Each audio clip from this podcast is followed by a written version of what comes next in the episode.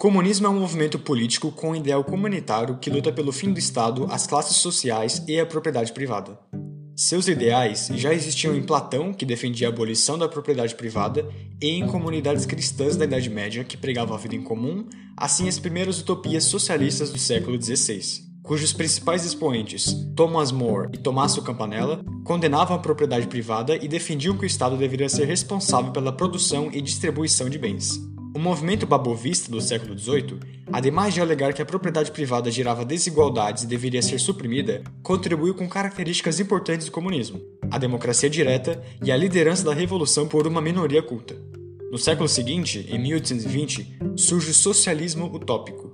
Anterior ao comunismo, que recebe esse nome por conta da Comuna de Paris de 1871, com a escola sancionista que ajusta o socialismo à indústria moderna, introduzindo a questão classista com Charles Fourier, que estudou as comunidades falastérios, e Robert Owen, que idealizou as comunas.